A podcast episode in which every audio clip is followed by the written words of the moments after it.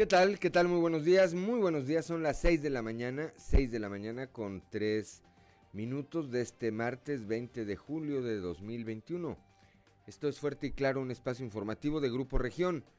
Yo soy Juan de León y saludo como todas las mañanas a quienes nos acompañan a través de las diferentes frecuencias, de nuestras diferentes frecuencias en todo el territorio del estado aquí para el sureste a través de la 91.3 de FM transmitiendo desde el corazón del centro histórico de la capital del estado. Para las regiones centro, centro desierto, carbonífera y cinco manantiales por la 91.1 de FM transmitiendo desde Monclova, desde la capital del acero, a donde mandamos también un eh, saludo. Buenos días, le decimos también a la región Laguna, allá eh, de Coahuila, a la región Laguna de Coahuila y de Durango, por la 103.5 de FM, transmitiendo desde Torreón, desde la Perla de la Laguna, y para el eh, norte de Coahuila y el eh, sur de Texas, por la 97.9 de FM, transmitiendo desde el municipio de Piedras Negras. Hoy, como todos los días, un saludo por supuesto antes de, de continuar a quienes nos acompañan a través de las redes sociales por nuestra página de Facebook, Región Capital Coahuila, así como por las páginas de Facebook en las diferentes regiones del estado. Hoy les decía, como todos los días, hay mucha información y estos son los titulares de hoy. Alistan estrategia para apadrinar escuelas dañadas durante el periodo de inactividad. El día de ayer el gobernador Miguel Riquelme anunció que el Estado, la administración estatal, en eh, colaboración con eh, el sector privado, van a apadrinar a algunas de las escuelas que resultaron dañadas y pues que requieren, requieren desde limpieza hasta inversión en su infraestructura. En Coahuila son tres las personas contagiadas por la variante Delta del COVID-19. Se trata de pacientes del sexo femenino que resultaron infectadas durante un viaje fuera de la entidad. También esto lo dio a conocer ayer el mandatario estatal, quien reiteró, quien reiteró que eh, el resto de los, eh, o una, una, una, cantidad importante de los casos que se han registrado en eh, las últimas semanas aquí en nuestro estado, son eh, corresponden a jóvenes que en eh, las últimas semanas precisamente han salido de vacaciones a destinos turísticos, eh, sobre todo el caso de Mazatlán, Sinaloa y el caso de Cancún, allá en Quintana Roo.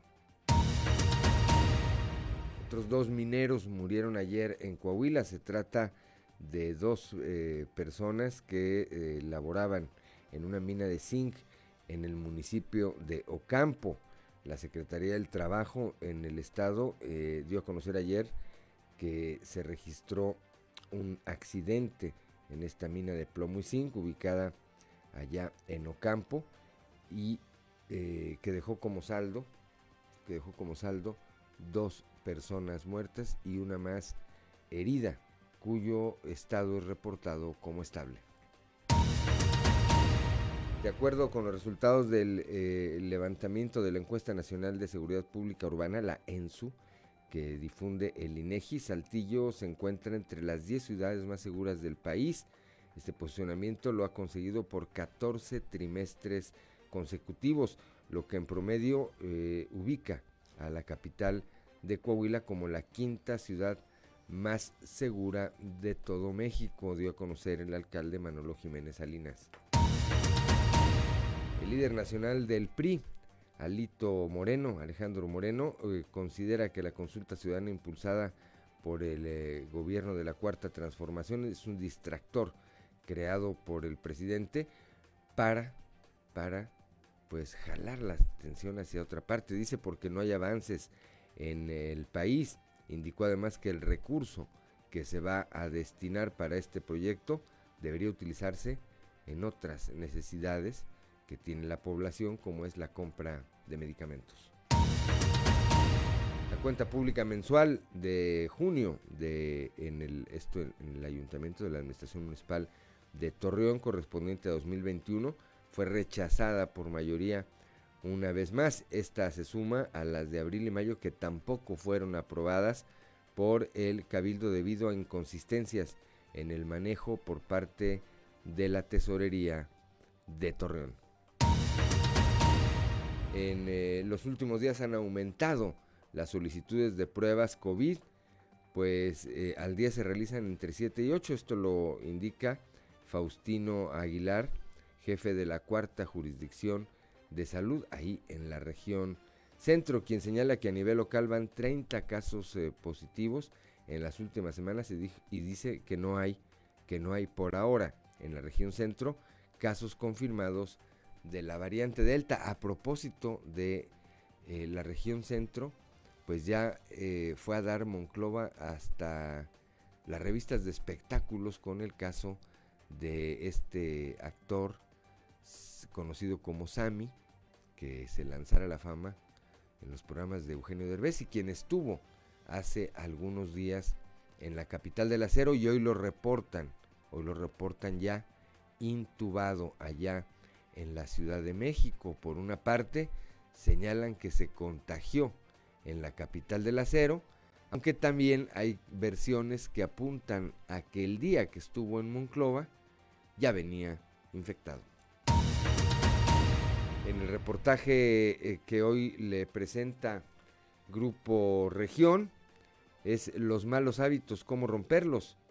Y pues nos habla de las eh, eh, cientos o miles de personas que diariamente tienen el propósito de hacer una dieta que les permita mejorar su condición física a través de la mejora de sus hábitos alimenticios o sea por dieta o sea a través de la práctica de un deporte. Más adelante le tendremos los detalles.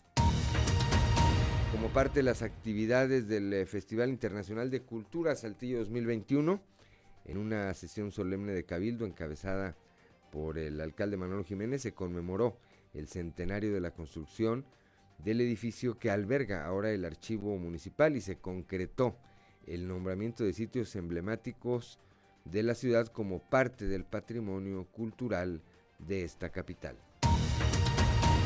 Bueno, pues esta, esta y otra información hoy aquí en Fuerte y Claro.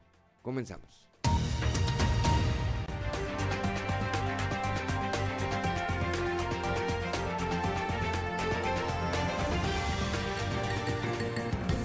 Esto es Fuerte y Claro. Transmitiendo para todo Coahuila. Fuerte y Claro. Las noticias como son. Con Claudio Linda Morán y Juan de León.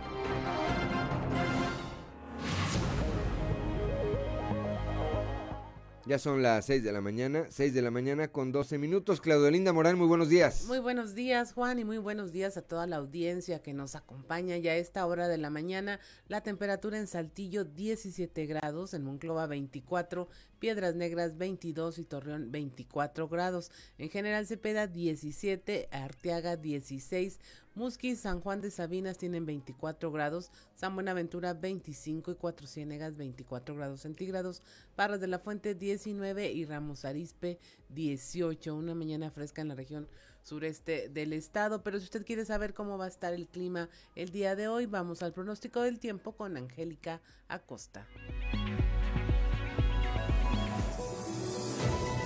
El pronóstico del tiempo con Angélica Acosta.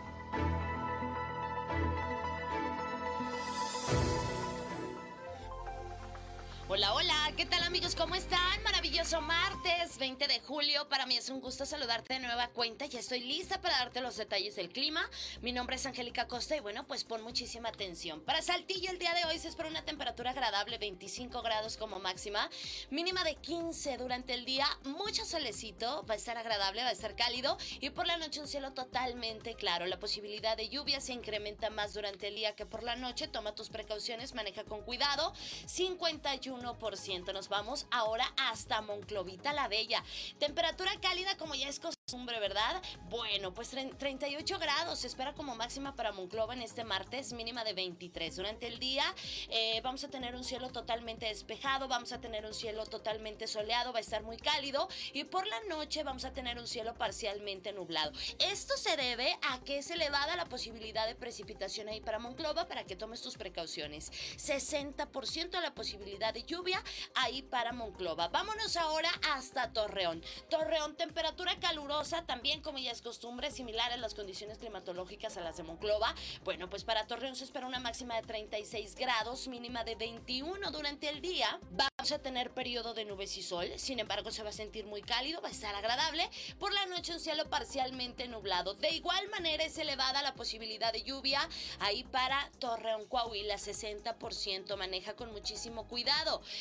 Hasta Piedras Negras. También temperatura cálida para el día de hoy, 35 grados como máxima, mínima de 23. Durante el día vamos a tener periodo de nubes y sol, va a estar cálido. Y por la noche vamos a tener bastante nubosidad. Te recomendamos maneja con precaución porque la posibilidad de lluvia es elevada, 67% la posibilidad de lluvia para Piedras Negras durante el día y también por la noche. Así que por favor, cuídate mucho. ¿Tienes vuelta para Monterrey? ¿Tienes algún compromiso? ¿Vas por trabajo? Bueno, pues no te preocupes eh, porque yo te voy a dar los detalles también para Monterrey. Fíjate, 35 grados como máxima para el día de hoy, mínima de 23. Durante el día vamos a tener un cielo despejado, va a estar cálido, por la noche un cielo parcialmente nublado. La posibilidad de lluvia ahí para Monterrey es de 40%. Amigos, ya escucharon, vienen temperaturas cálidas, viene eh, elevada la posibilidad de precipitación. Toma tus precauciones, maneja con muchísimo cuidado y recuerda, hay que estarse lavando las manos con frecuencia, con agua y con jabón. Buenos días. El pronóstico del tiempo con Angélica Acosta.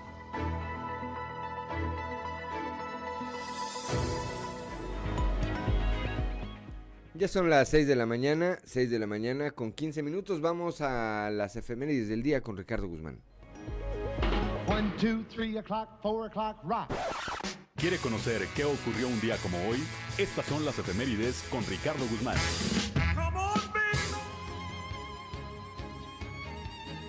Un día como hoy, pero de 1822, Agustín de Iturbide fue coronado como emperador de México. Se impuso el nombre de Agustín I. También, el 20 de julio, pero de 1923, fue asesinado en Parral, Chihuahua, el militar mexicano Doroteo Arango Arámbula, conocido como Pancho Villa uno de los grandes líderes de la Revolución Mexicana. Y un día como hoy, pero de 1937, murió el ingeniero y físico italiano Guillermo Marconi, el primero en realizar las pruebas de transmisión inalámbrica por ondas hertzianas.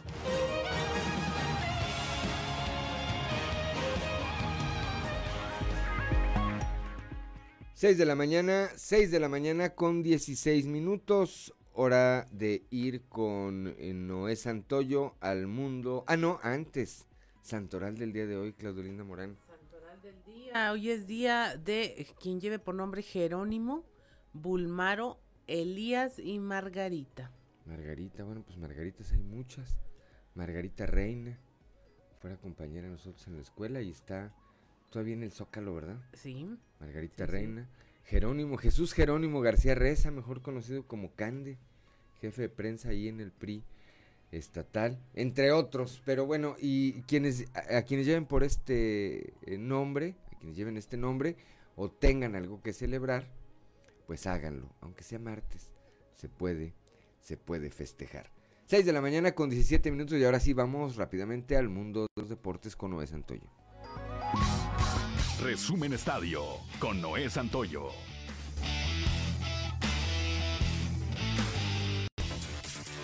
La Federación Mexicana de Béisbol y la Liga Mexicana de Béisbol informaron que dos jugadores que participarán en los próximos Juegos Olímpicos de Tokio dieron positivos de COVID-19. Tras los estudios de PCR realizados el pasado domingo, al inicio de la concentración de la Selección Mexicana de Béisbol se reportaron dos casos positivos asintomáticos por COVID-19 de los jugadores Héctor Velázquez y Sammy Solís, se informó en un comunicado. Los dos peloteros de la Delegación Mexicana de Béisbol que representarán a México en la primera edición del deporte en la justa olímpica fueron aislados en el hotel de concentración del equipo mexicano en la Ciudad de México, con los estrictos protocolos de la organización para este tipo de emergencias sanitarias. El coronavirus vuelve a castigar a un club de la Liga MX y es Tigres, institución que dio a conocer que dos de sus jugadores dieron positivo a COVID a unos días de iniciar su participación en el torneo Apertura 2021. Los afectados son David Ayala, delantero de 21 años, y el experimentado colombiano Luis Quiñones, quienes fueron enviados a sus hogares para empezar con su recuperación. Los guerreros del Santos Laguna el día de ayer presentaron su nueva armadura, que rinde homenaje a aquel uniforme del invierno 96, cuando lograron su primer campeonato. El uniforme de local es con el tradicional verde, aunque se remonta al similar de los 90.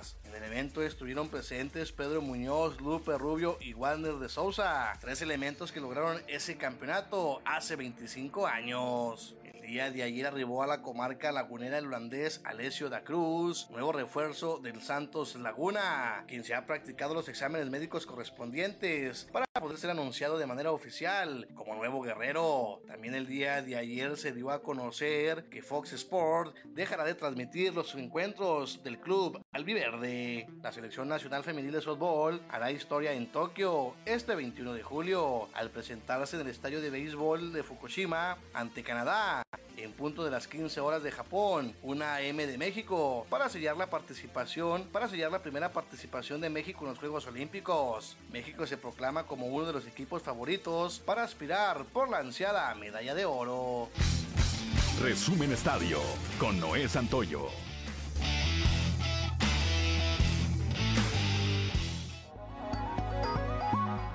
Ya son las 6 de la mañana con 20 minutos. Vamos rápidamente a un consejo G500.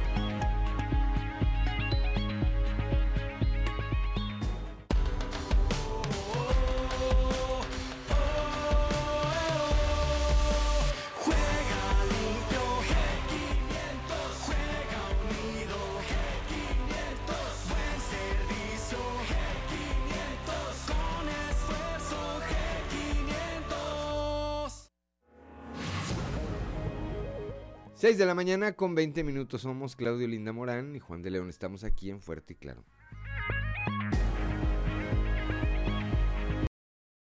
en Fuerte y Claro.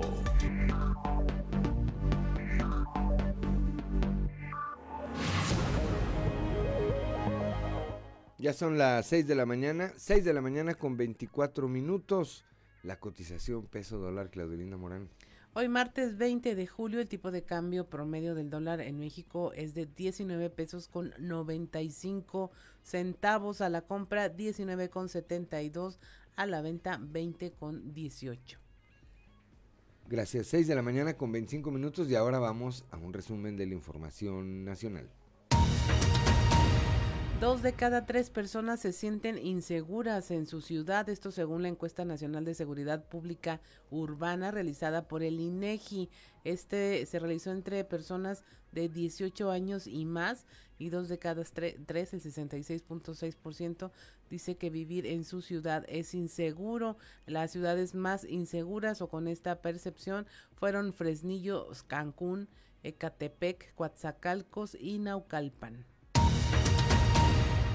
Reza el Papa por la violencia en Michoacán. El Papa Francisco escribió una carta en donde les dice a los habitantes del pueblo de Aguililla que no están solos ante la violencia e inseguridad generada por el crimen organizado. El documento fechado en Roma fue recibido por el obispo de Apatzingán, Cristóbal Asensio García, quien dio a conocer que el Papa Francisco ha tenido noticias de los grandes sufrimientos causados por los violentos enfrentamientos en Aguililla.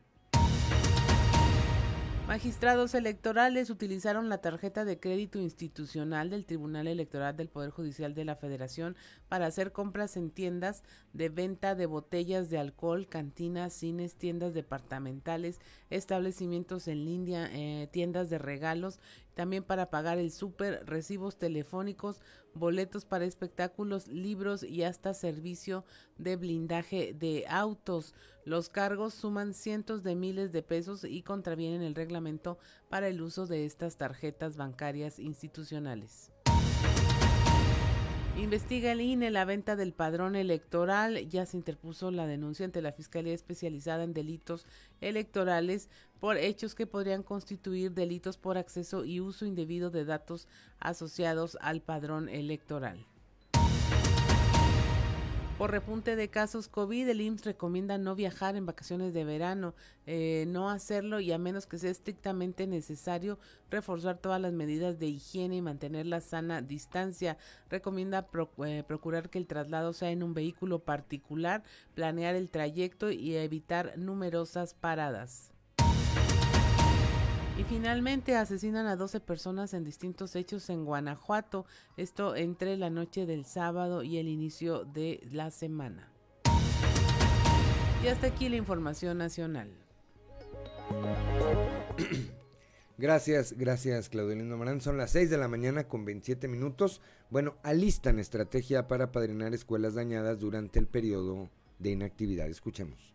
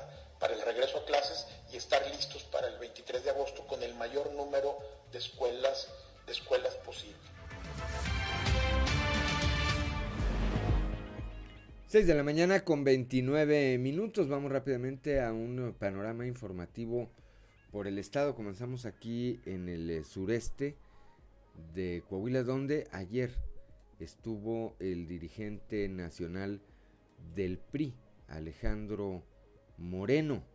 Leslie Delgado, nuestra compañera, estuvo ahí. Leslie, muy buenos días.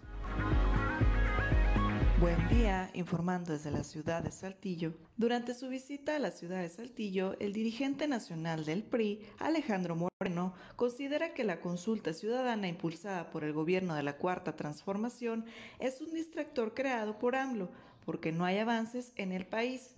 Además, indicó que el recurso que se va a destinar para el proyecto debe utilizarse en otras necesidades que se tiene como la compra de medicamentos. A continuación, escucharemos su declaración. Creo que es un distractor más. Quien tenga algún asunto, alguna carpeta, algún delito, simplemente se le tiene que ir a señalar y se le tiene que denunciar. La ley se aplica sin distingos de colores, sin distingos de partidos y para todos.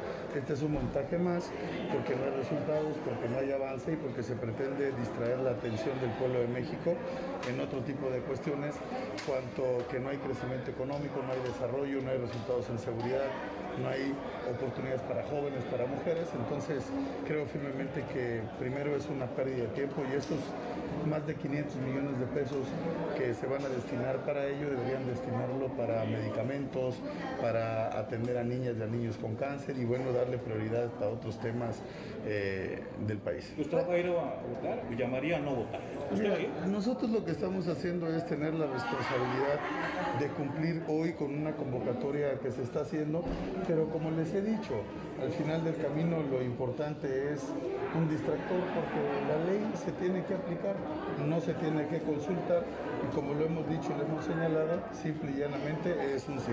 El gobernador menciona que él no va a participar en esta consulta, que de plano... Pues... No, nosotros lo que hemos dicho y lo hemos señalado es eh, ¿qué caso tiene consultar algo que se tiene que cumplir? Entonces nosotros estaremos, claro, sin lugar a dudas, habrá un tema nada y al final del camino lo, lo, que queremos es que haya resultados en el país, que la sociedad esté exigiendo que haya eh, mejor gobierno, el gobierno no va bien y está claro que Morena es una tragedia y una desgracia para mí.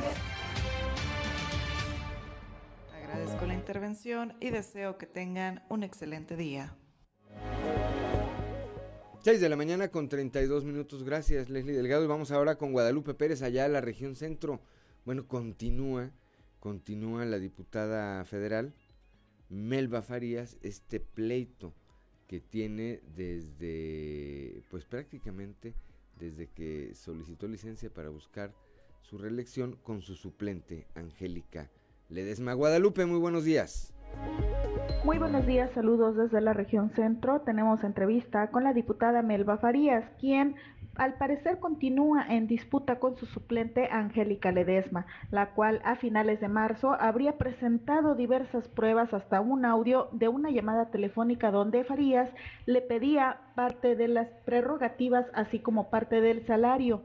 Esto mientras se encontraba de licencia en busca de una elección local.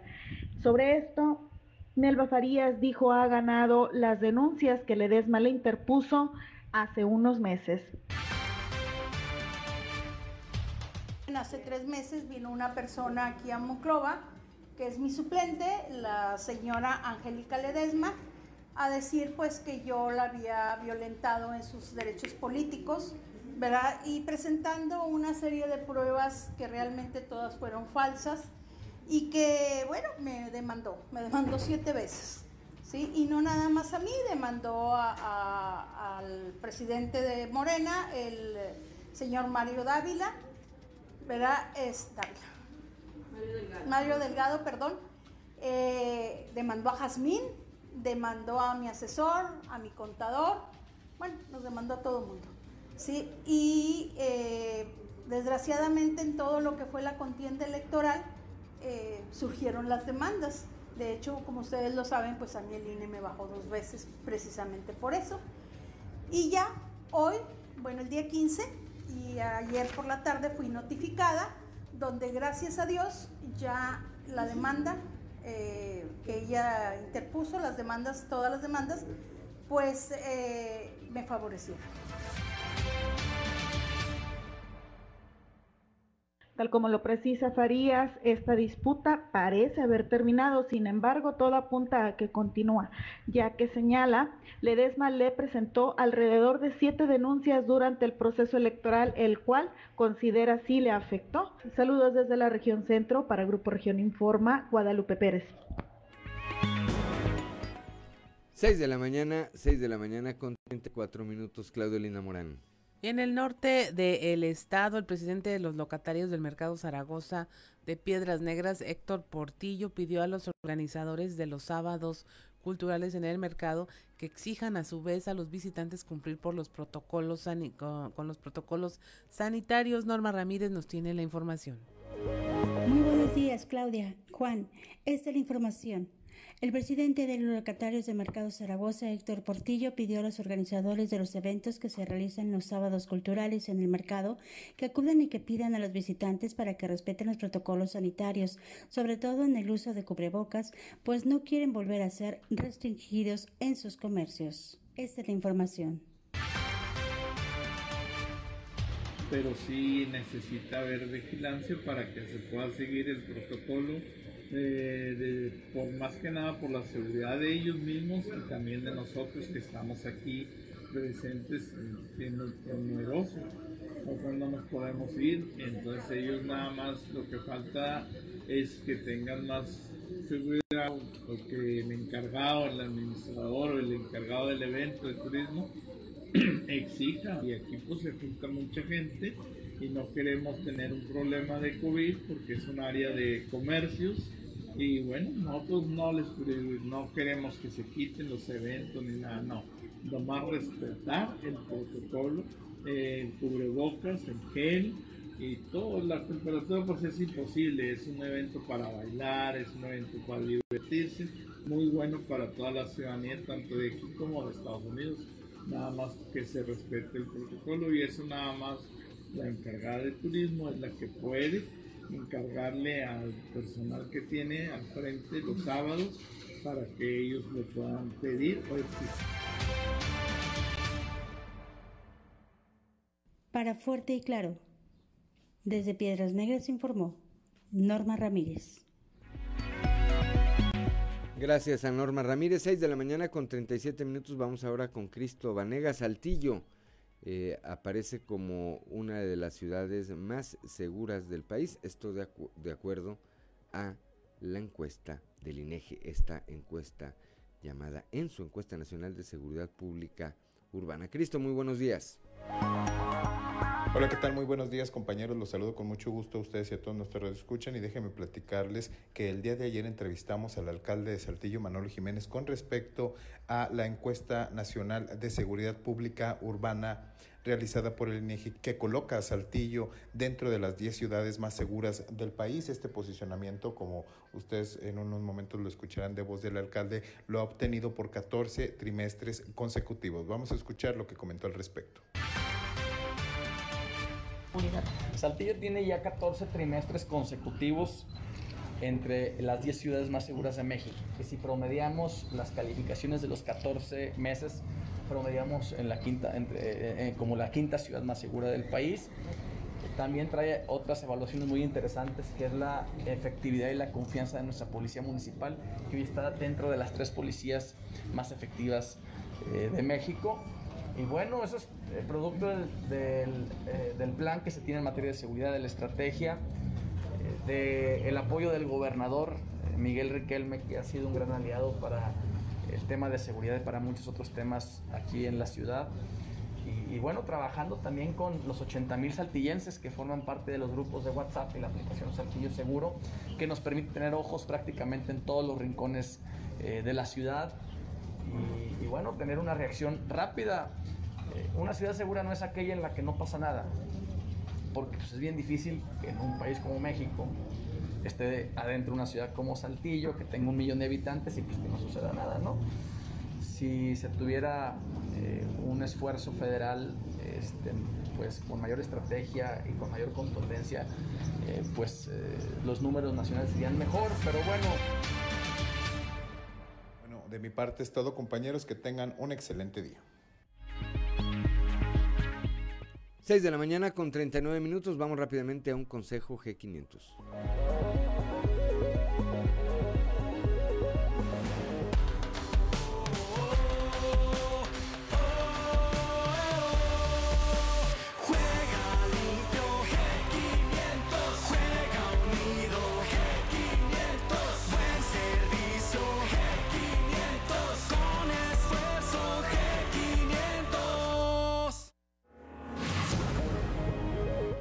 Ya son las 6 de la mañana con 40 minutos. Estamos en Fuerte y Claro.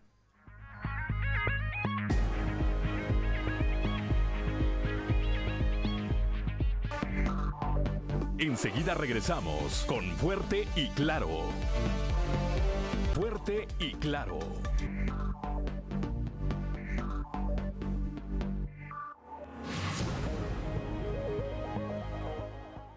Son las 7 de la mañana, 7 de la mañana en punto. Vamos ahora a la región eh, carbonífera, ya con nuestro compañero Moisés Santiago Hernández. Ayer, eh, Moisés, otros dos mineros muertos, aunque estos fueron en el municipio de Ocampo. Muy buenos días. Hola, ¿qué tal Juan? Muy buenos días. Claudia, es un placer saludarlos desde la región carbonífera. Pues sí, como bien lo comentan, una situación más eh, que se suscita en un desarrollo minero, aunque en esta ocasión no se trata de una mina de carbón, pues es una mina de plomo y zinc que se ubica en el municipio de Ocampo, en donde pues se informaba del fallecimiento de dos personas que se encontraban trabajando en este sector, además de un lesionado eh, que se ha reportado ya fuera de peligro, se encuentra estable y pues de esta manera una vez más eh, la minería vuelve a cobrar víctimas la alcaldesa Laura Mara Silva Fernández da a conocer precisamente detalles de este, de este hecho. El día de hoy a las 4 de la mañana, 4 y fracción, eh, hicieron un llamado de emergencia al Departamento de Salud del municipio para que pudiera asistir a encontrarse en el camino, ya que La mina La Pasión está a dos horas y media de la cabecera municipal y la, el camino es de terracería. Solicitaron la ambulancia y aprovechamos para que fuera protección civil y seguridad para que le diera agilidad al traslado. Nos comentaban que eran tres personas que estaban este, heridas y que las iban a traer a mitad del camino. Más tarde comentan que no, que la decisión es que las solicitudes de que vayan hasta la mina a recoger a los pacientes debido a que la situación es un poco complicada. Y la, el equipo de trabajo de la Presidencia, Seguridad, Protección Civil y el Departamento de Salud asisten hasta la mina, donde pues eh, viajan con un paciente eh, en estado grave y otro paciente este, con lesiones, pero no de gravedad. Lo trasladan hasta Cuatro Ciénegas, eh, bueno, ahí mismo en Ocampo para que lo atendieran y luego a Cuatro Ciénegas. A partir de ahí sabemos que cuando llegó el equipo de trabajo ya estaba, ya había fallecido una persona y en el traslado pues falleció la otra, la otra persona. Entonces, eh, como presidencia municipal pues apoyamos desde el primer momento en esta... 7 de la mañana con tres minutos. Finalmente el saldo son dos personas que perdieron la vida y una que se encuentra herida, ¿verdad, Moisés Santiago? Así es, efectivamente, una persona que iba lesionada en el camino al momento de trasladarlo a un hospital, pues falleció debido a las lesiones que presentaba y la otra persona pues quedó ahí precisamente en el desarrollo minero. Hay otro lesionado que está ya estable. Bien, pues gracias, gracias como siempre por tu reporte, Moisés. Un saludo allá hasta la región eh, carbonífera. Gracias, Juan. Es un placer saludarles desde la región carbonífera, su amigo y servidor Moisés Santiago. Que tengan un excelente día. Siete de la mañana, siete de la mañana con tres minutos, Claudio Linda Morán.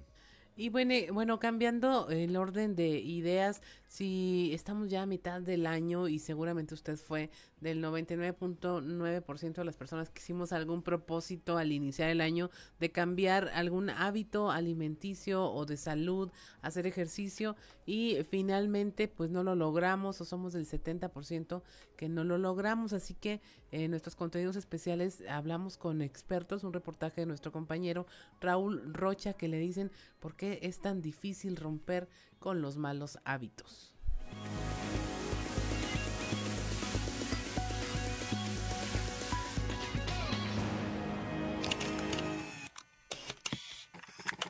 Muchas personas tienen el propósito de hacer una dieta que les permita bajar de peso o mejorar sus hábitos alimenticios, y hay otros que quieren involucrarse en una práctica deportiva que les permita mejorar su condición, pero por alguna razón no la cumplen. Estos objetivos se acentúan al iniciar un nuevo año, pero a la mitad, al hacerse una revisión, el resultado indica que no se han podido cumplir en un gran porcentaje. De enero a julio ya han desertado el 70% de quienes iniciaron un régimen alimenticio o se propusieron hacer alguna actividad física. Es por eso que expertos en el tema, como nutriólogas deportivas y un entrenador, nos platican de las principales causas por las que la gente no puede llegar a sus metas y dan recomendaciones para acercarse o llegar a ellas. Para la nutrióloga deportiva Lucelena Murillo Noriega, una de las claves para que una persona tenga éxito en un nuevo régimen alimenticio que se proponga para disminuir de peso es ponerse metas reales. Yo creo que una parte importante a la hora de cumplir metas en cualquier ámbito deportivo, nutricional,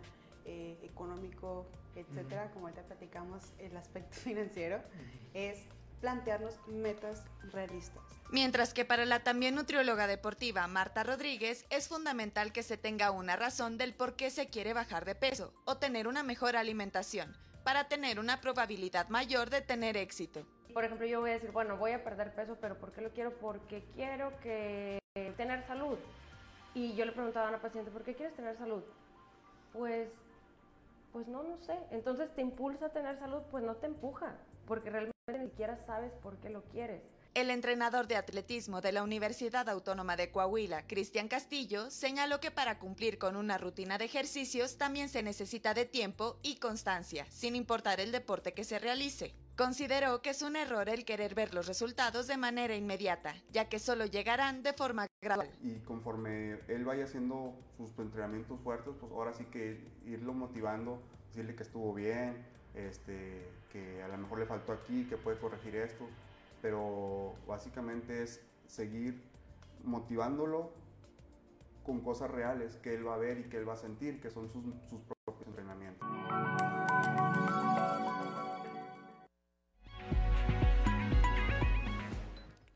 Ya son las 7 de la mañana, 7 de la mañana con 7 minutos. La cuenta pública mensual correspondiente a junio de este 2021 fue rechazada por mayoría en la sesión eh, de Cabildo allá en el municipio de Torreón. Con esta ya son tres cuentas eh, que le rechazan a la administración de Jorge Cermeño. Aquí la información.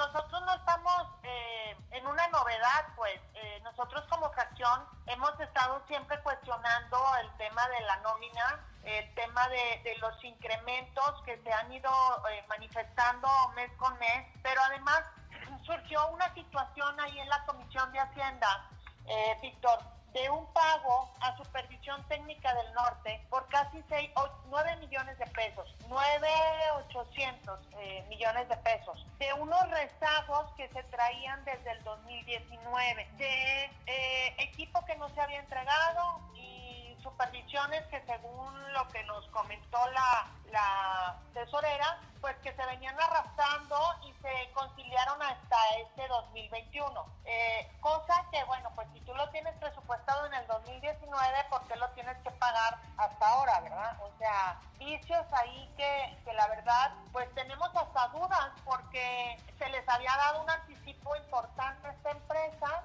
para comprar radios se vino arrastrando durante un año en la cuenta pública 3 millones de pesos y bueno, pues ahora cierran con 9.8 millones de pesos que la verdad se hace como muy extraño, ¿no? E, este tema. 7 de la mañana con 9 minutos, Claudio Linda Morán. Nos vamos a Monclova, ya aumentan las solicitudes para las pruebas COVID, ya se están realizando entre 7 y 8 eh, diarias, al menos en los datos que tiene el jefe de la cuarta jurisdicción de salud, Faustino Aguilar Arocha.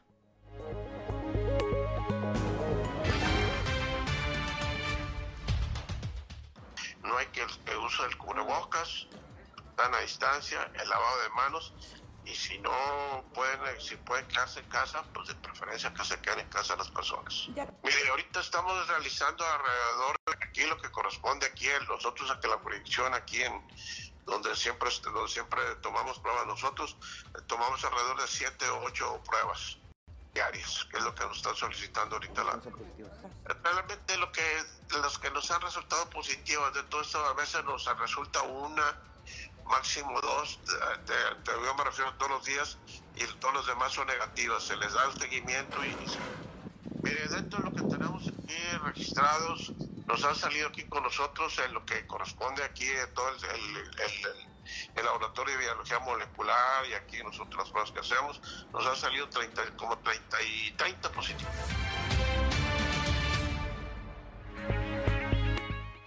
Ya son las 7 de la mañana, 7 de la mañana con 10 minutos, Claudia Olinda Morán.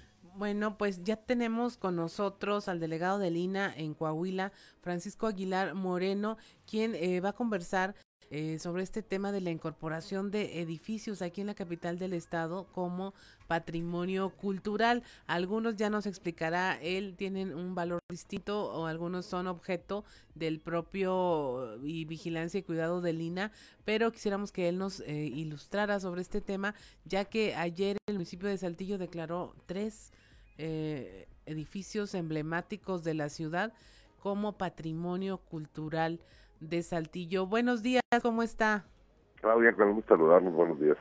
Pues platíquenos, ya eh, algo habíamos comentado el día de ayer de cómo, bueno, se habían incorporado como patrimonio cultural elementos como el Centro Cultural Casa Purcell, el Teatro de la Ciudad García Carrillo, el Centro Cultural de la Alameda Zaragoza y pues eh, sobre todo este edificio que cumplió eh, sus 100 aniversario, el Archivo Municipal. Así es, mira, nosotros este, recibimos con beneplácito este tipo de denominaciones independientemente que ellos que tienen unos edificios ya están considerados como patrimonio cultural. Eh, los edificios que se consideran como patrimonio, hay dos formas de considerarlos como patrimonio histórico o un monumento histórico o un monumento artístico o de relevancia para para el para el estado para el país no a mí me toca pues el tema federal más sin embargo pues entran estos inmuebles lo que por lo que entendí en el proyecto, que es muy interesante, es enaltecer el, este tipo de edificios, sobre todo con el tema de, de pues, nada más de su belleza de, diseño, o, eh, sino también por la temporalidad y para lo que funcionaron.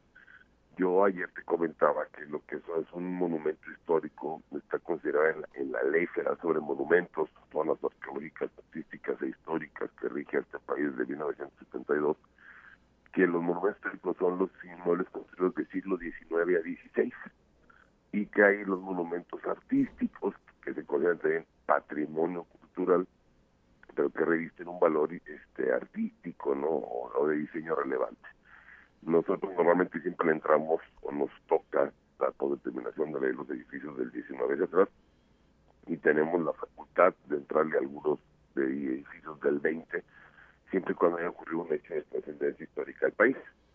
En el caso de los edificios que ya estuvieron a bien denominar o designar, pues está el archivo municipal, que fue una, originalmente era, una estación de ferrocarril que había diseñado don Venustiano Carranza, ¿no?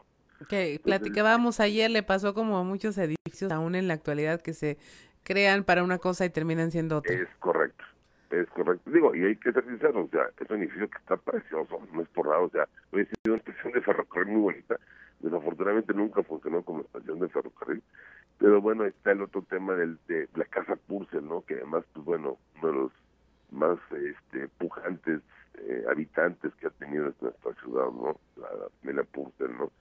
Desde los inicios de la, de la industria y de, la negociación en el, en el estado y en el norte de México. Y bueno, no se diga el, el, teatro, ¿no? Que también está cumpliendo más de 100 años, un teatro en el que pues se ve, puede haber publicaciones antiguas de Saltillo, hay un blog muy bonito que se llama Saltillo y mis recuerdos, lo pueden buscar. Este, es, es, es, es una, es el rockstar del, del, del principio del siglo de, de, Saltillo, ¿no? Junto con la catedral. Así es. Ahora, en el caso del archivo municipal eh, de la Casa Purcell, este, el ser eh, nominados o incorporados como patrimonio cultural, ¿le genera alguna ventaja a, la edificación en sí? ¿Se puede, puede ser objetos de programas o de mayor atención, mayor cuidado? Pues a lo mejor por medio municipal, o sea, viéndolo desde el medio o desde el nivel federal, pues digo, para mí el, el edificio de Casa Purcell este, vale a lo mejor lo mismo en calidad monumental que una casa que tenemos en la Alameda, ¿no? Que tiene del siglo XIX, ¿no? O sea, en, en, en, el, en al momento de poner una puesta en valor, digo, yo no puedo denominar cuál, cuál es el que valdría más, ¿no? Porque los dos son un momento histórico. Pero claro, con la denominación por parte del ayuntamiento, pues es muy probablemente que después ellos puedan meter algún proyecto en el que consideran este tipo de edificios que han sido denominados. No es algo nuevo, digo, hay que ser sincero. Esto de denominaciones de patrimonio cultural pues, se hacen desde hace muchísimo tiempo. O sea, de hecho, un ejemplo así rapidito, en, en, Yucatán, hace años, cuando se hizo la denominación de zona de monumentos históricos, como la que tenemos aquí, que es Parras, se decidió poner plaquitas en la casa. Bueno, quien tenía su plaquita llegó a tener que, a, que no le a que no le cobraran el, impuesto predial. O sea, eh, perdón, temas ya municipales, ¿no?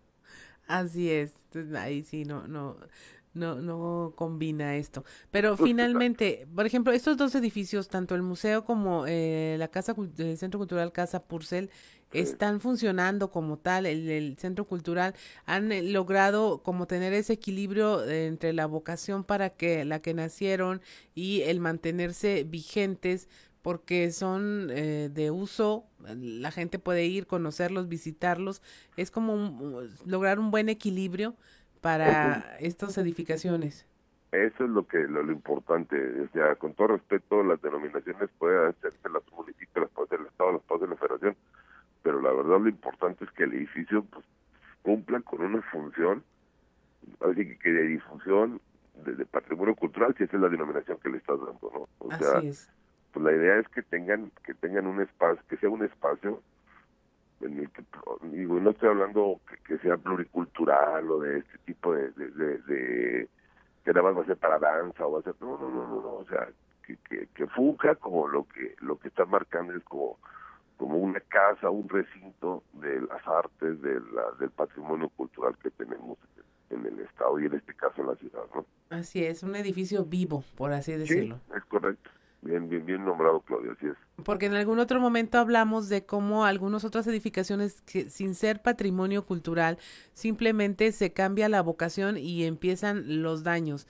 Eh, Lugares que se hacen en lugar de tiendas solo bodegas o lugares de almacenamiento y que terminan pues eh, mermando la calidad de los edificios. No, hombre, pues recuerda que fui muy muy criticado este cuando las famosas zapaterías por la calle Victoria, ¿no? Sí. No que era el cine, digo, bueno, el cine la verdad la forma en la que le buscamos la mayor el mejor lado de, quedar bien con el propietario, porque más de que es cierto, tú llegas, compras un edificio y luego que alguien te diga, no le puedes hacer esto, como que sabes una este ahí se dice una palabrota no no no. No no se vale sí no la gente que vive en el centro también que encuentra difícil hacer reparaciones hacer modificaciones.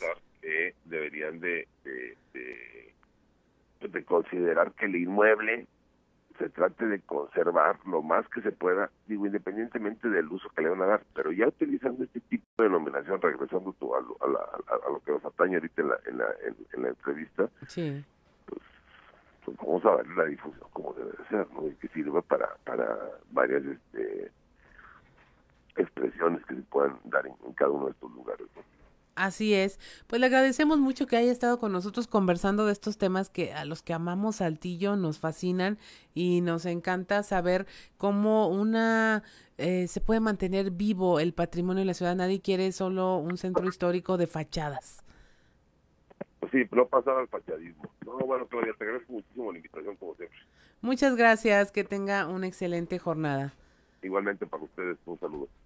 7.19 de la mañana, es hora de irnos a un consejo G500.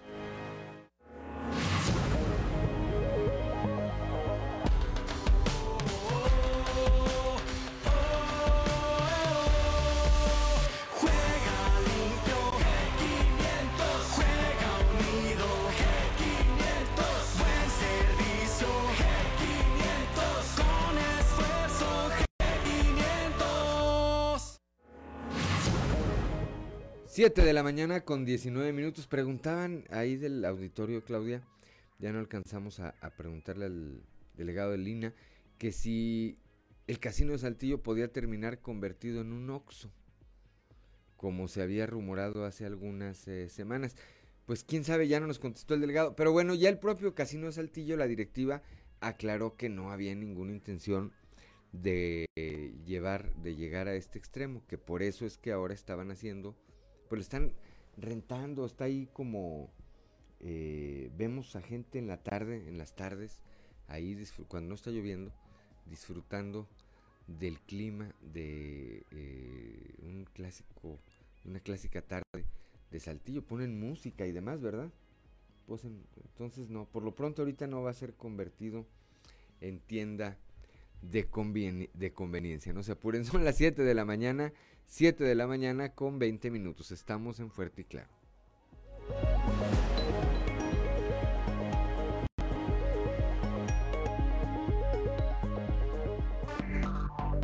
Enseguida regresamos con Fuerte y Claro. Seguimos en Fuerte y Claro.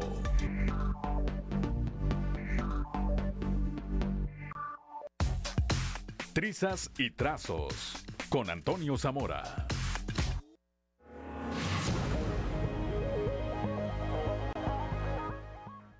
Ya son las 7 de la mañana con 24 minutos, 7 de la mañana con 24 minutos desde Monclova, desde la capital del acero, como todos los días, mi compañero y amigo periodista Toño Zamora. Toño, muy buenos días.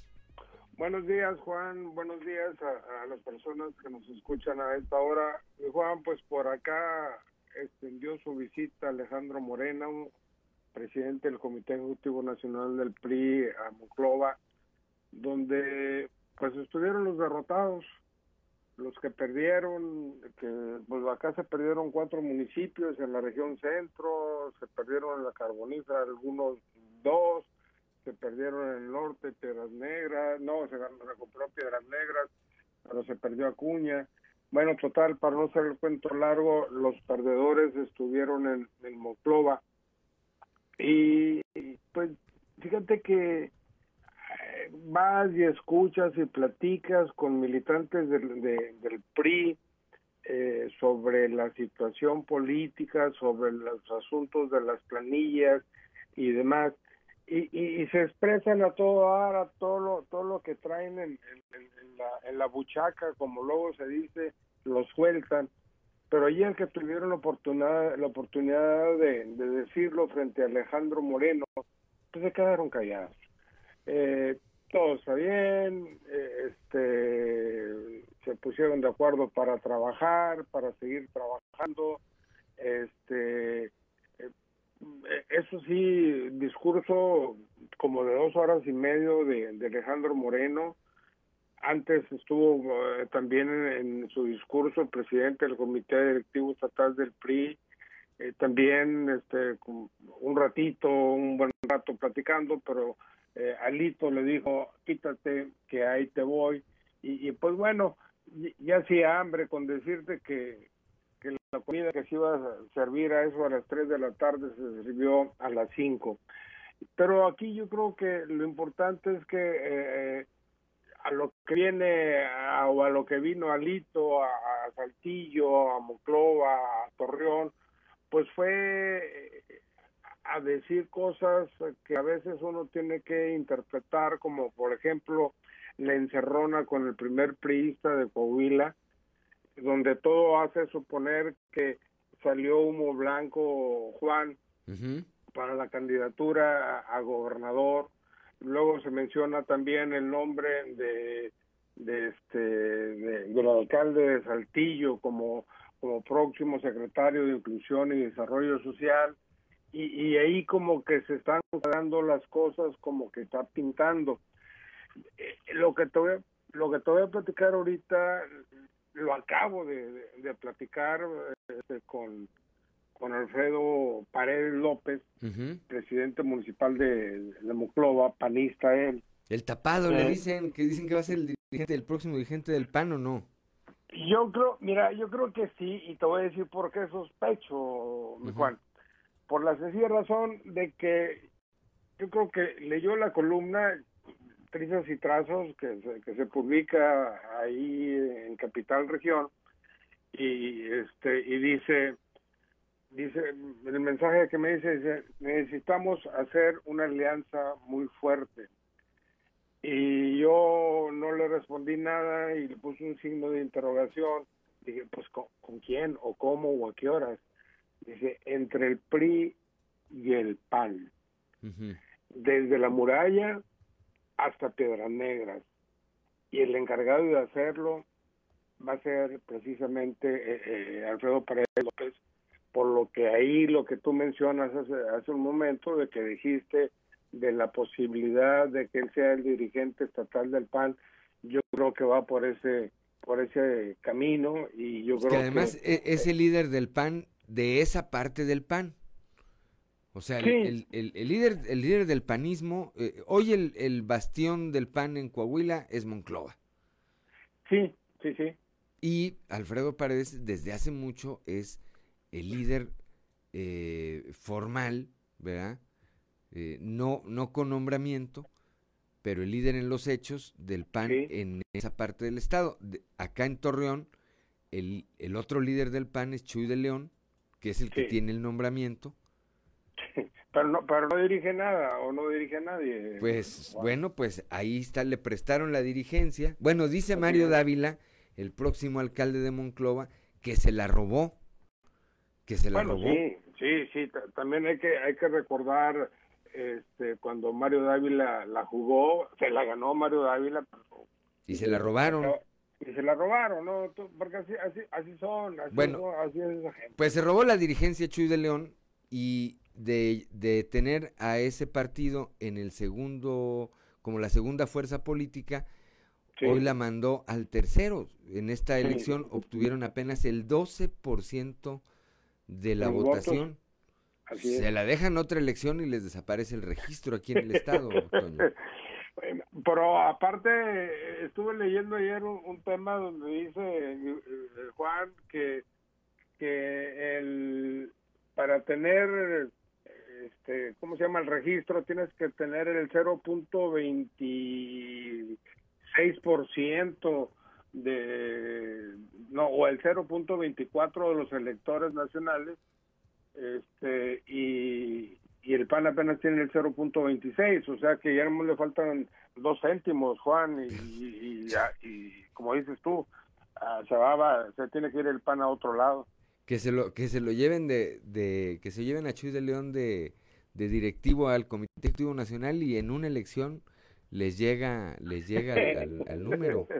Sí, eh, eh, esto que viene eh, al interior de ese partido para el próximo mes de octubre, si no mal recuerdo, está contemplado el relevo, pues va a ser bastante interesante porque de pasar primero eh, Chuy de León a decir que pues que se tenía que renovar ya el comité directivo estatal, luego fue cambiando un discurso al de qué les parece si me quedo otro periodo.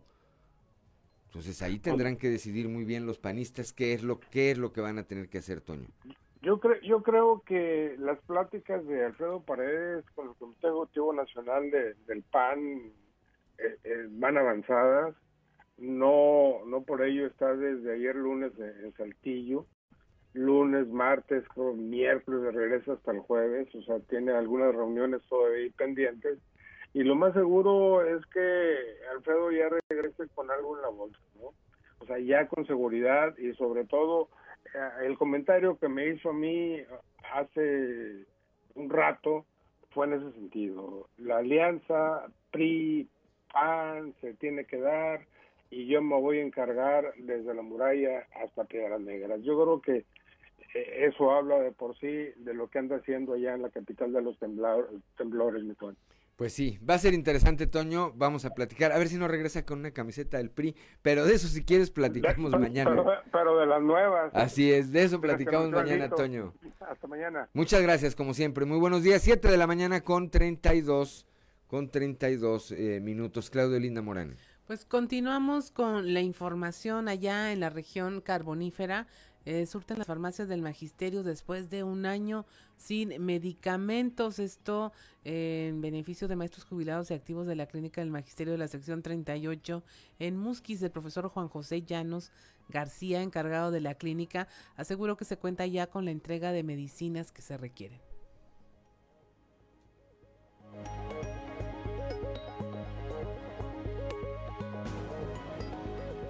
Siete de la mañana con 32 minutos en la línea telefónica ya está, como todos los martes también, nuestro compañero y amigo Osiris García. Osiris, muy buenos días. ¿Cómo estás vos? Buenos días, buenos días para todos en la cabina y para los radioescuchos también. ¿Qué novedades, Osiris? ¿Qué tenemos este martes? Prendido, vos quiero hablar un poquito de la historia, vos para hacer un, terminar haciendo referencia a algo un poco más actual. Dicen que el pueblo que no que, no conoce su origen es un pueblo que está condenado al fracaso. Entonces deberíamos dar una, un, un pequeño un pequeño clavado hacia el pasado. A propósito, de hecho, ayer se cumplieron apenas 97 años de el asesinato de Agustín Iturbide. Agustín Iturbide fue un, realmente un personaje importante para México, apodado de hecho el dragón de hierro. Y de lo que quiero hacer mención es que tal vez algunas personas de los que están escuchando es que no saben que originalmente el himno nacional contenía dos estrofas que le fueron censuradas, obviamente, pues por motivos ideológicos y políticos. Estas dos estrofas incluían eh, no solo a Iturbide, sino a Antonio López de Santana. Es que Santana fue quien realmente manda hacer este himno nacional que conocemos el día de hoy como himno nacional mexicano, y se lo encargó obviamente como la historia los, la gente que está primaria todos lo sabemos se lo encargan a a, a Bocanegra y a Jaime Nuno a Francisco González Bocanegra y a Jaime Nuno y este, pero después pues fueron arrancados esas estas estrofas del himno que conocemos ya eh, el día de hoy pues, ¿Qué decían esas estrofas? Por cierto, si alteras y las cantas, ahorita puede ser acreedor a 36 horas de arresto por modificar o cantar estas estrofas prohibidas. Dicen. Entonces letréalas. Sí, del que, no, no, 36 horas en el pueblo. Me lleva cigarros, pues, no fumo, pero ahí me llevan algo. del guerrero inmortal de Sempoala te defiende la espada terrible y sostiene su brazo invencible, tu sagrado perdón tricolor obviamente del guerrero inmortal de Zempoala está hablando de, Antonio López de, Santana, que es originario de ahí, de Zempoala. Y la, y la segunda estrofa que habla eh, de Iturbide dice, si la lid contra hueste enemiga nos convoca la trompa guerrera, de Iturbide la sacra bandera, mexicanos valientes seguid. Hay en realidad ¿Por qué fue desaparecido esto de la, del himno nacional mexicano? Pues obviamente, como decía al principio, por motivos ideológicos y políticos. En algún momento fueron personajes odiados de la historia y mm, no hubo una reconciliación como tal. De hecho, si alguien este, intenta por ahí hacer un poco de rescate y turbides, por ahí Anastasio Bustamante en el 38, cuando pues lo reconoce como, como el padre de la patria, Iturbide, y después obviamente la gente sabe que hoy eh, Hidalgo en realidad es conocido como el padre de la patria.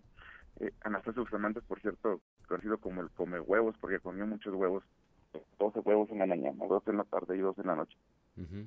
Pero intenta el, el, señor Bustamante pues poner a Iturbide en el lugar que le corresponde, porque de hecho pues, también los libros de historia dicen que Iturbide fue quien entra triunfante en la Ciudad de México en el 21, con el ejército trigarante. Esa es en realidad la consumación de la independencia. Los mexicanos somos uno de los pocos pueblos que celebran su independencia cuando la cantamos y no cuando la consumamos. Es muy extraño. Y es, eh, bueno, no es tan extraño porque en realidad lo que intentaba hacer era pues borrar a Iturbide. Y obviamente a, a López de Santana también con el tiempo intenta se intenta borrar, pero pues Santana fue presidente del país 11 veces y muchas de esas 11 veces que lo fue fue a ruego de, de, la ciudadanía. En realidad los dos eran grandes líderes, eran muy amados, eran muy, muy seguidos por su gente, al grado pues, prácticamente de convertirlos en, en, ídolos. Esa es la realidad. ¿Y por qué lo estoy por qué, por qué lo toco esto? ¿Por qué digo, oye, hasta pedazos del, del, del himno fueron borrados con tal de de, borrar a estos personajes de la memoria de México es porque somos un pueblo medio infantil, vos. Eh, no vemos la historia como realmente es. La, en nuestra historia los buenos son muy buenos, los malos son muy malos. Pero las personas son personas y los políticos también lo son. Eh, al final de cuentas cometen algunos hierros y algunos eh, triunfos y la historia se encarga de decir que todo lo que hicieron fue malo o que todo lo que hicieron fue muy bueno. resulta que, que, que Hidalgo fue muy bueno cuando en realidad no lo era o que Benito Juárez era también pues casi un, un semidios, no lo eran, eran personas y de hecho pues, un infarto nos salva de que Juárez hubiera perpetuado en la presidencia, pues yo creo que de por vida, ¿no? Pero a donde quiero realmente es llamar a la, a la reflexión a la gente. Ahorita se andan haciendo como plebiscitos o consultas ciudadanas para la aplicación de la ley y, juzgar a los expresidentes y también se eh, en realidad la ley no se no se consulta la, la ley está hecha para aplicarse si está ahí escrito y si alguno eh, de los ciudadanos que habitamos este pues, chilero país cometemos algún delito pues que se, tenemos derecho a ser juzgados no derecho a ser juzgados eh, y, a ser escuchados en una corte. No andarnos preguntando a ver si la gente quiere que juzguemos a uno u otra persona para por con fines políticos o adelantar la sucesión presidencial. Eso en realidad, pues lo que debemos de ver es que es una treta, eso es lo que es del presidente, para voltear el reflector hacia otro lado y nosotros la comentocracia, o sea, la gente que estamos en los medios de comunicación, estar hablando de eso, en lugar de enfocarnos en cosas tan sensibles como el fracaso en la seguridad o que las fronteras ya están completamente militarizadas, todas las aduanas, lo que convierte prácticamente pues en un estado militar a nuestro país o el fracaso en el manejo de la salud de nuestro de, de, México que es evidente el fracaso que hay terrible los casos de covid también están más altos están al doble de lo de lo que estaban el año pasado. Y, y pues mejor hablamos de otras cosas y eso es lo que se convierte al final. Y se lo digo a la gente porque hoy es muy muy seguido, digamos, al grado mesiánico, idolatrado nuestro presidente, pero en el futuro aprendemos a verlo con como en sus justas dimensiones. Eso es lo que debemos hacer, aprender a verlo, aprender a verlo, perdón, como un ser humano con, con hierros y también con triunfos. Eso es lo que hace en realidad una sociedad madura, aprender a ver a las personas realmente como son. Pues sí, y a ver, eh, porque después de esta consulta, después de esta consulta, quién sabe si en algún momento se le antoje al presidente decir, bueno, y si le pregunto al pueblo, ¿qué opina sobre que me quede yo otros 6, 12 o 18 años? Muchos como, como tú, yo entre ellos vos, creemos que en realidad estos solamente son los esbozos de lo que al final de cuentas va a terminar siendo un plebiscito para alargar el mandato. Bueno, pues hacer despensa, Osiris, porque ya sabemos cómo se ponen las cosas en esos países. Gracias, como siempre. Nos vemos aquí el viernes, si Dios quiere. Seguro, un abrazo y a toda la gente por allá. Gracias. Siete de la mañana con 40 minutos. Vamos rápidamente a un consejo G500.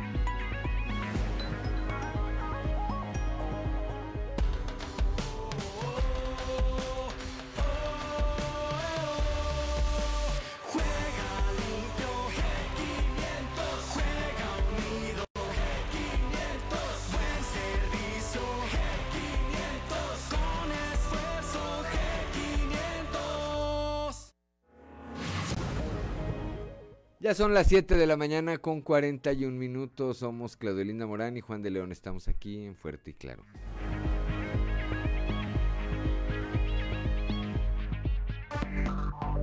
Enseguida regresamos con Fuerte y Claro. Seguimos en Fuerte y Claro.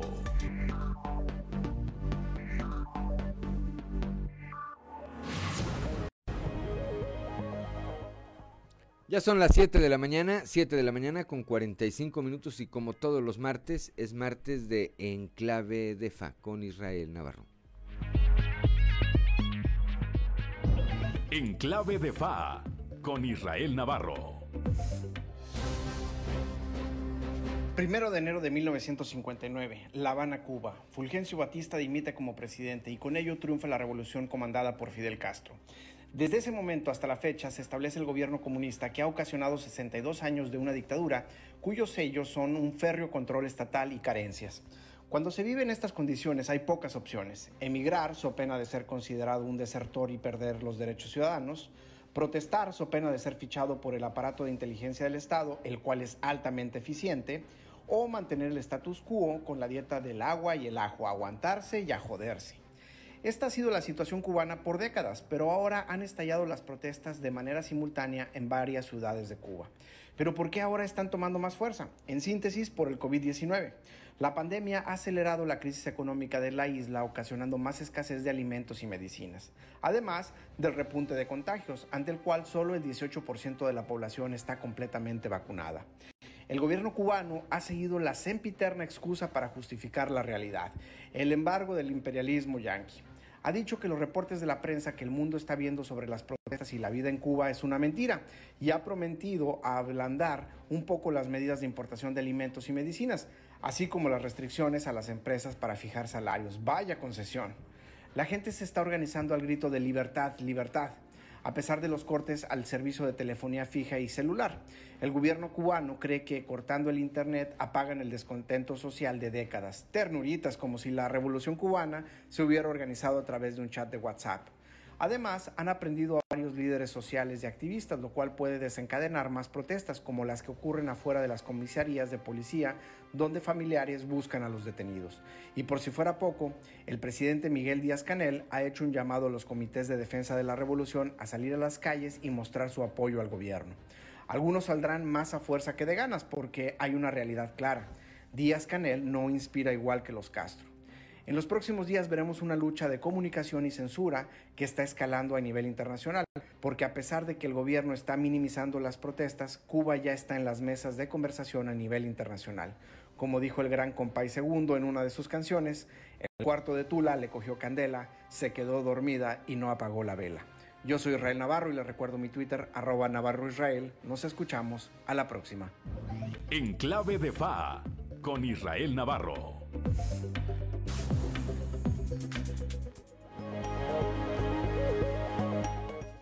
Siete de la mañana con 48 minutos. Gracias como siempre a nuestro amigo Israel Navarro y vamos ahora a un resumen de información nacional con Claudio Linda Morán. Dos de cada tres personas se sienten inseguras en su ciudad, según la encuesta nacional de seguridad pública urbana realizada por el INEGI. Dos de cada tres personas, el 66.6% dice que vive en un lugar inseguro. Las ciudades con mayor porcentaje de personas que afirman esto fueron Fresnillo, Cancún, Ecatepec, Coatzacalcos y Naucalpan, en las que menos eh, o menor grado de inseguridad se percibió fueron San Pedro Garza García, Tampico y Los Cabos. Reza el Papa por violencia en Michoacán. El Papa Francisco escribió una carta en donde le dice a los habitantes del pueblo de Aguililla en Michoacán que no están solos ante la violencia e inseguridad generada por la delincuencia. El documento fechado en la ciudad de Roma fue recibido por el obispo de Apatzingán, Cristóbal Asensio García, quien dio a conocer que el Papa ha tenido noticias de los grandes sufrimientos causados por la violencia entre bandas rivales que afectan a los habitantes de las poblaciones situadas en el territorio de esta iglesia en particular.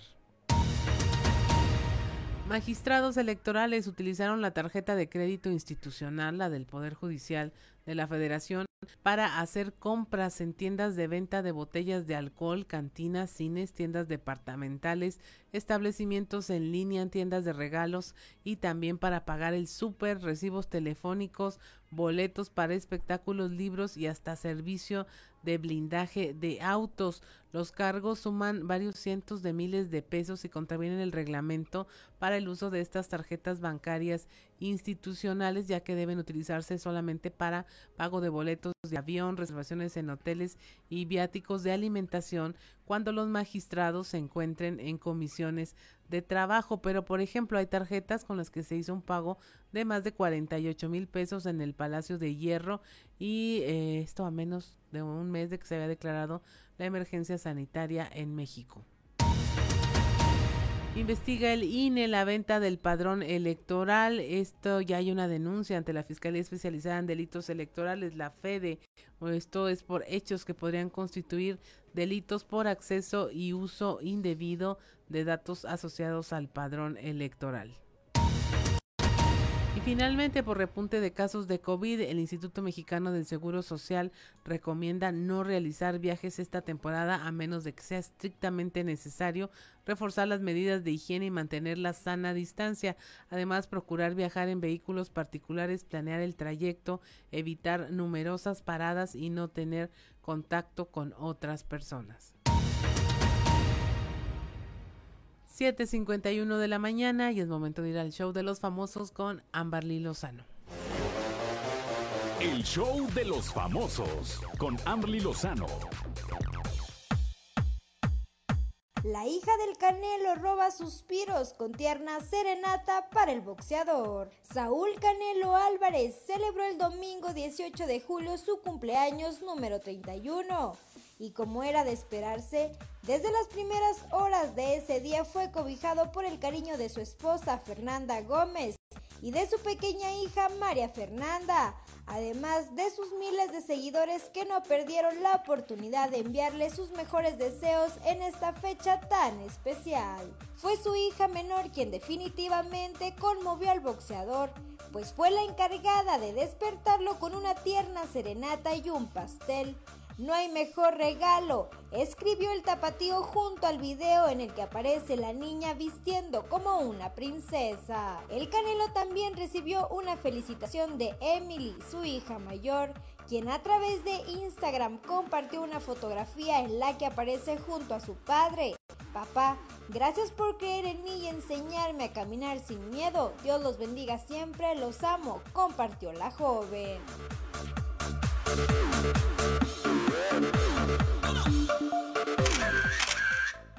Salud de Sammy Pérez empeora. Sammy Pérez, famoso comediante que saltó a la fama tras participar con Eugenio Derbez, tuvo que ser internado debido a que el contagio por coronavirus COVID-19 se complicó. Fue a través de sus redes sociales en donde Eric de Paz, representante de Sammy, explicó más a detalle cómo se encuentra el comediante. Visiblemente consternado, Eric de Paz explicó que el comediante se encuentra grave y que durante la madrugada para amanecer en domingo el actor empeoró. Aseguró que por el momento Sammy tendrá que ser monitoreado para saber si necesita ser intubado o no.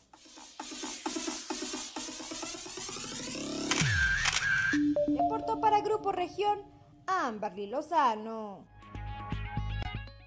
7 de la mañana con 53, con 54 minutos, ya dio vuelta el reloj. Ya nos vamos esta mañana de martes. Gracias, gracias por eh, acompañarnos como todos los días. Gracias a Ricardo Guzmán en la producción de este espacio informativo, a Ricardo López en los controles, a Ociel, a Cristian y a Rodrigo, que hoy, hoy sí vino Rodrigo y no se durmió, miren está despierto. Muy bien. ¿Qué hacen posible esta, que este espacio se difunda a través de las redes sociales? A Claudelina Morán, como siempre, por su acompañamiento. Pero sobre todo, gracias a usted, que nos distingue con el favor de su atención. Lo esperamos el día de mañana a partir de las 6 y hasta las 8 de la mañana aquí en Fuerte. Y claro, un espacio informativo de Grupo Región bajo la dirección general de David Aguillón Rosales. Yo soy Juan de León y le deseo que tenga usted el mejor de los días.